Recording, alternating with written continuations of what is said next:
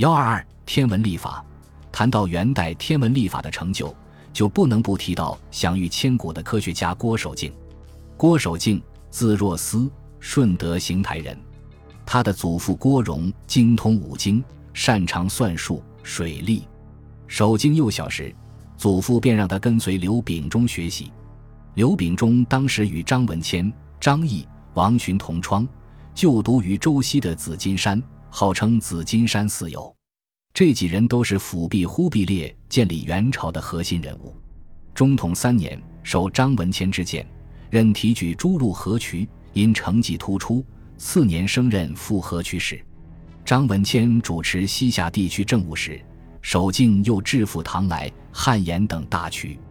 元朝初年使用的是辽金的大名历。该历是金朝在宋纪元历的基础上稍加订正而成的，后虽重修，但因使用时间过长，已出现了历法与天象不符的弊端，无法指导当时的农业生产。刘秉忠曾提议修改历法，还未及付诸实施，便撒手而去。至元十三年六月，世祖忽必烈下诏设太史局，决定编制新历，命郭守敬、王洵率南北日官。分掌测验推部，命张文谦、张毅为主领才奏于上，左丞许衡参与其事。郭守敬上奏说：“力之本在于测验，而测验之器莫先仪表。今思天浑仪，宋皇佑中汴京所造，不与此处天度相符，比量南北二极，约差四度。表时年深，亦复七测。于是动手改进，并创修天文观测仪器。”先后制成了后极仪、浑天象、玲珑仪、养仪、立运仪、正理仪、景符、窥己、日月时仪、星轨定时仪等，又作正方案、腕表、悬正仪、做正仪，为四方行测者所用。为了与以上几种仪器互相参考，又绘出了仰龟复举图、一方浑盖图、日出入永短图等。简仪是模拟天球。测量日月星辰的仪器，实际上就是前人的浑天仪，但前人的浑天仪上有许多互相套着的环，观测天文时往往挡住视线，极不方便。郭守敬加以改进，只留下两套环，一个用来测赤道坐标，一个用来测地平坐标。用以测量正午时太阳影子长度的圭表，元代之前的圭表高八尺，郭守敬设计的铜表则高达四十尺。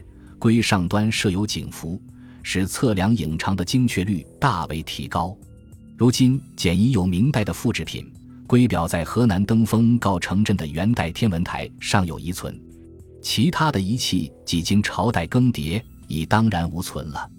至元十六年，太史局改为太史院，以王洵为太史令，郭守敬为同知太史院士。守敬上奏说。唐一行开元监令南宫说：“天下测景，书中见者凡十三处。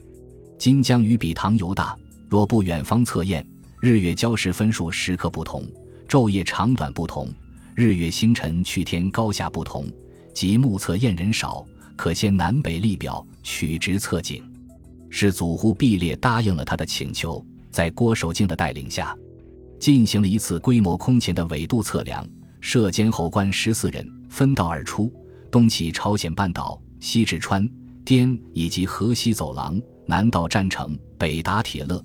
地理纬度从十度至六十五度的浩瀚范围内，设立二十七个观测点。原始郭守敬传称之为四海测量。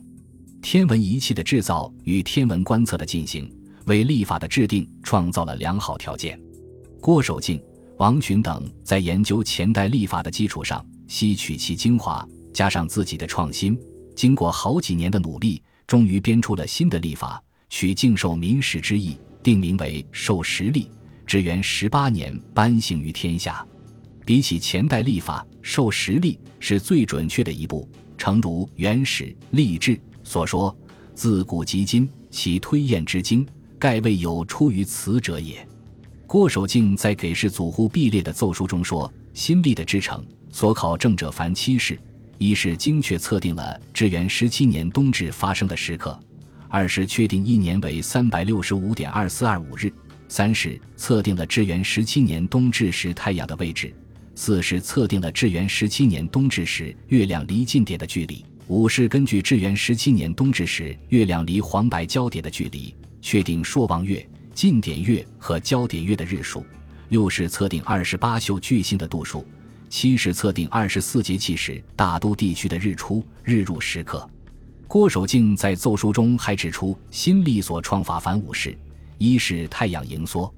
也就是太阳每天在黄赤道上运行的速度，二是月行迟极，也就是月球每天绕地球运行的速度；三是黄赤道差，也就是从太阳的黄道经度推算赤道经度；四是黄赤道内外度，也就是从太阳的黄道经度推算赤道纬度；五十白道交周，也就是求出月道与赤道的交点。